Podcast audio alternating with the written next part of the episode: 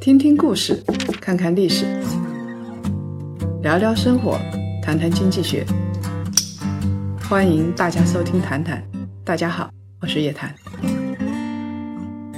少说废话，不说假话，聪明人一起说人话，独立思考，理性投资，拒绝被洗脑。欢迎大家继续收听由叶檀财经与喜马拉雅共同推出的《谈谈》。异地恋啊，经常被人吐槽。称之为挂着恋爱的名义，过着单身狗的生活。平常跟身边的一些朋友谈到异地恋的问题，都会被贴上不靠谱的标签。这一期我们来谈一谈，异地恋真的那么不靠谱吗？异地恋是一个经久不衰的话题。中国，古代异地恋有着凄美的爱情故事，牛郎织女就是典型的例子，一个天上一个地下，一年见面一次。宋朝的词人秦观还写了一首词，后来成为爱情的绝唱，就叫做“两情若是久长时，又岂在朝朝暮暮”。说明两个人只要有感情，根本不必要时时黏在一起。于是呢，这段爱情感动了上天，修了一条银河，呃，一年见一次也算是修成正果了。现代社会里边啊，大家离开家乡的很多。穿梭在各个大中城市里边，异地恋的概率就会大大的增加。很多人谈异地恋算是生活中的小浪花，像大学生谈个恋爱就等于在增加自己的社会阅历。等到毕业的时候，这段异异地恋也就无疾而终了，各回各家，各找各妈。有多少的异地恋会分手？有多少人可以修成正果？我们来看一看，二零一六年七月，中国青年报社会调查中心的一份问卷调查，它是对两千零一个人进行了一个小调查，两千个人里头啊，有百分之六十七点五，他是谈过异地恋的，百分之十九点六是正在进行异地恋，百分之四十七点九的人表示自己有过异地恋，但是已经过去了。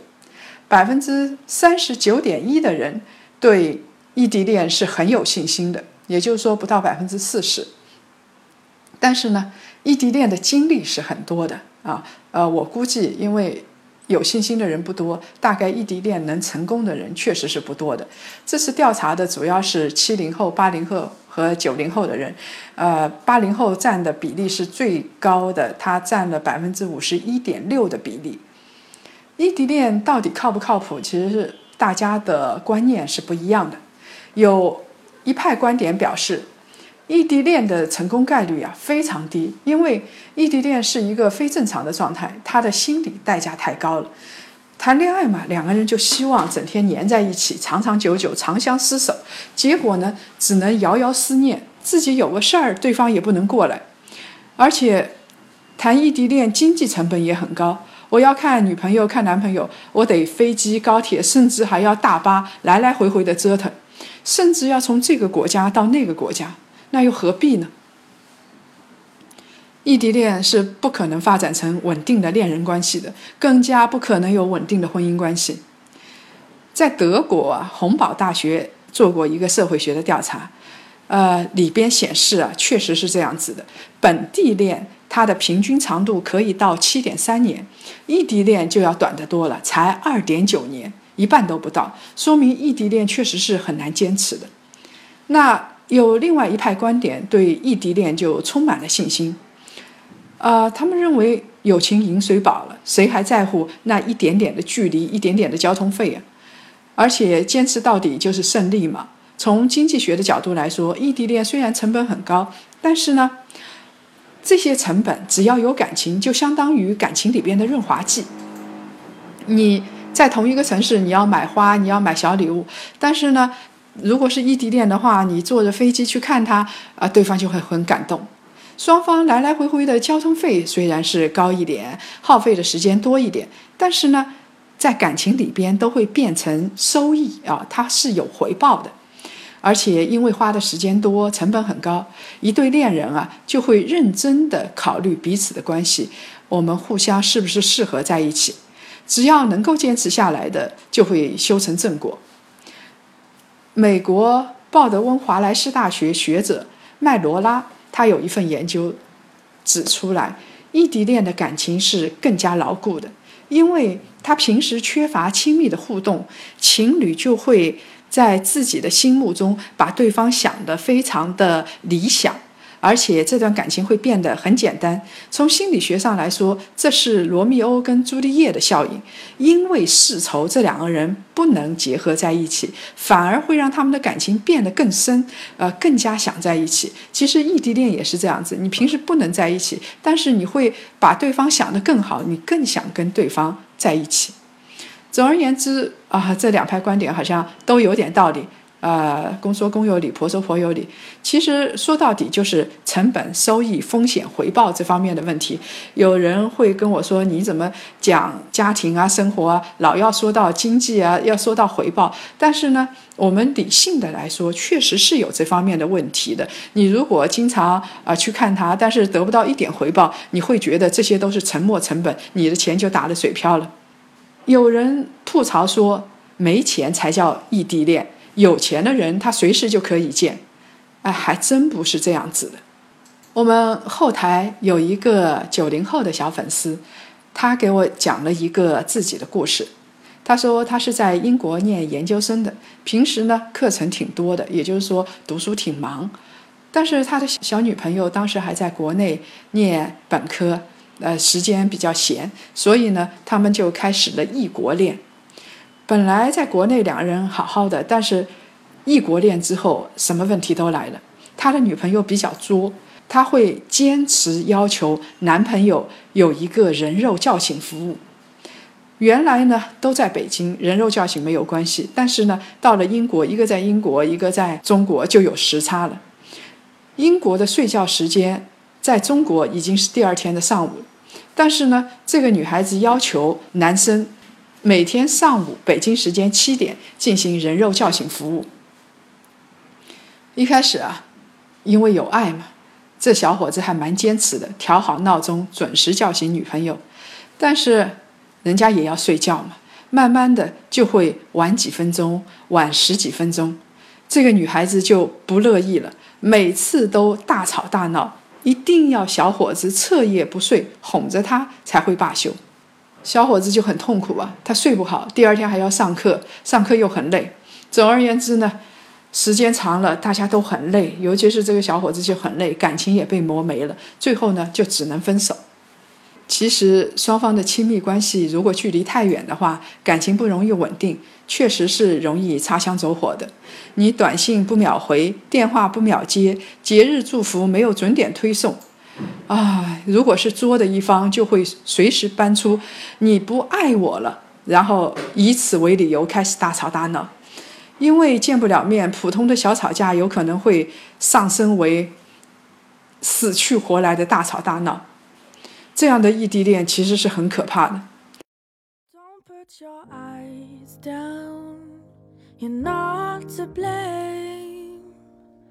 I know there are stories you can't explain. But if I should find you black and blue and aching from crying, I'll wait with you. Grow, grow.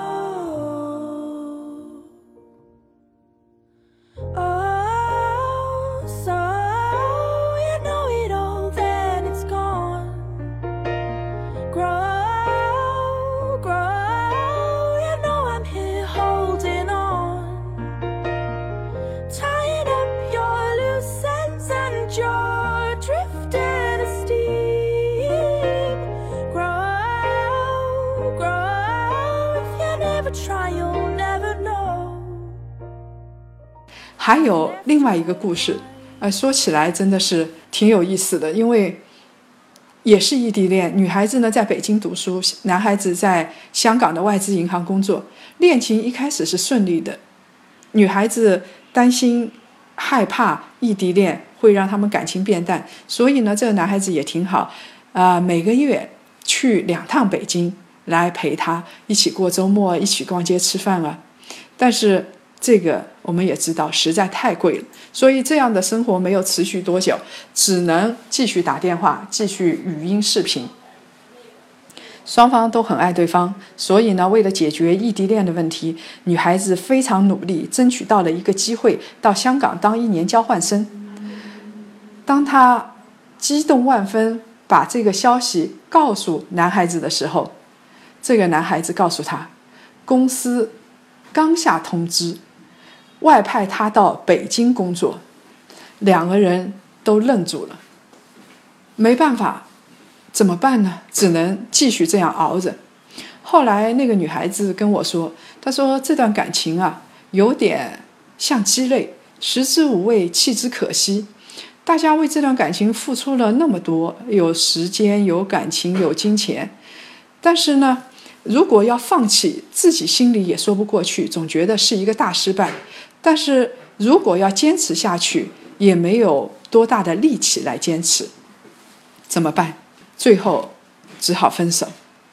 其实啊，我们看这两段感情，你可以说是因为异地恋，所以他们分手了。但是，跟异地其实没有什么太大的关系，主要是两个人并不合适，看不到在一起生活的希望。你想想看，如果是一个作的女孩子，跟男孩子，就算你们两个人在一个城市里边，他也会作，而且。作的各种千奇百怪的事情，我听说过有个男孩子半夜两点钟拿着一个碗开车跑遍了整个城市，才买到了一碗馄饨，因为他的女朋友想吃。恋爱的时候啊，人家对你有感情，偶尔作一作是调味剂，但是天天这么作，神仙也吃不消啊。中青报的一份调查显示，有百分之八十一点一的受访者认为。异地恋要成功，首先是双方要理解和互信，其他的因素当然感情基础、恰当的沟通、双方家庭的支持以及经济条件。所以，不管是不是异地恋，要修成正果，最主要的条件是理解和信任。最坏的感情就是把同城恋谈成异地恋，而且更坏的是。谈成生死恋，天天吵死吵活，然后追问对方爱不爱自己，这属于不作不死。我想起微博上有一个异地恋的视频，这个有点奇葩的。这对小情侣啊，男女都是在校的学生，平时沟通比较少。男生呢爱打游戏。这个女生非常爱男生，我估计这个男生颜值很高啊，所以男生打游戏需要买装备、充点卡、吃饭，女生都会支持。其实两个人都是在读书，女孩子又没工作，他他怎么支持他呢？所以下面就是奇葩的事情。有一段时间，这个男孩子发现女生给他打电话很少，他怀疑这个女生在出轨，所以决定偷偷的去出其不意突击检查一下。结果，这个女孩子不是出轨，而是大冬天的晚上出去摆地摊，就为了多赚点钱给这个男孩子打游戏。按照剧情的正常发展啊，本来应该是大团圆，这个两个人抱头痛哭，然后在一起啊，男孩子痛改前非。结果是大反转，这个男孩子觉得女生摆地摊太丢脸了，决定要分手，所以。女孩子自己哭去吧，这样的渣男是很恐怖的。其实我觉得这个女孩子也是神经有问题。你是人家的女朋友哎，不是五岁小男孩的妈，人家要什么你给什么。其实碰到这种渣男，不仅消耗青春，还伤害感情。跟这样的人交往是人生的一大污点，说明你的选择能力也好啊，你的整个平衡感也好，都不太好。你很难选择到好的人，所以说，如果你的另外一半他不理解、不信任，不管是本地恋和异地恋，都不会成功的。所有的恋爱成本都会变成沉没成本，沉没成本就是你永远不可能收回来的。所以，不要找渣男，也不要找渣女。有网友总结网上所有异地恋成功的例子，说有七个特质的人。这样的人异地恋比较容易成功。第一个呢，是比较独立，生活上不依赖别人，不会因为一些小事情闹别扭。第二呢，有很好的沟通能力，啊，他啊两个人通过日常的沟通就可以关系相处的很好。第三呢，就是善于用语言、文字、声音来表达自己的感情。古代的时候，大家是写诗；现在八零九零后的小文青会在自己的社交媒体上写一些小情话。当然了，你说这种小情话，对方要默契看得懂才行。第四个呢是感情专一，第五个耐得住寂寞。这两个其实是一点，也就是说，呃，他不会出轨。第六个呢就是谈异地恋的人不能太感性。稻盛和夫说过一句话。创业者不要有感性的烦恼，很多异地恋情侣胡思乱想，伤害了双方的关系。其实你理性一点，就知道很多事情并不像你想象的那么可怕。最后一点是，谈异地恋的人要有柏拉图倾向，也就是说，双方都更倾向于精神交流，这是确实如此的。能够坚持异地恋的人，应该是精神非常强大的人，而且人格上很独立。靠谱的人，异地恋才会靠谱；不靠谱的人呢，什么恋都不会靠谱。如果你符合以上七个特质，相信你异地恋的成功的概率会非常高。异地恋的成功标志就是双方王子和公主最后幸福的生活在同一个城堡里头，他最终是要共同生活的。如果说一辈子异地恋，他根本不想跟你在一起，其实。这样的人，他是根本不想跟你结婚，跟这样的人在一起，是属于自己找不痛快。好了，这期节目呢就到这儿。今年我们全国各个地方四大地区的线下活动呢都已经陆续开始落地了，期待大家的参与，和我们互动，加入到夜谈财经的大家庭，我们一起策划，一起玩。搜索微信号英文夜谈 family 一。加入夜谈财经大家庭，我们在这儿等你。上期啊，要不要供养弟妹的话题，后台的讨论是非常非常激烈的，各种说法都有。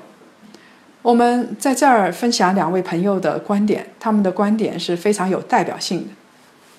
有一个名叫美玉的朋友说：“我们这一代人啊，几乎都是替父母供养孩子，两个人。”分别供养了很庞大的群体，为原生家庭全盘付出，但是最终的结果是，弟妹不仅不感恩，还成了寄生虫。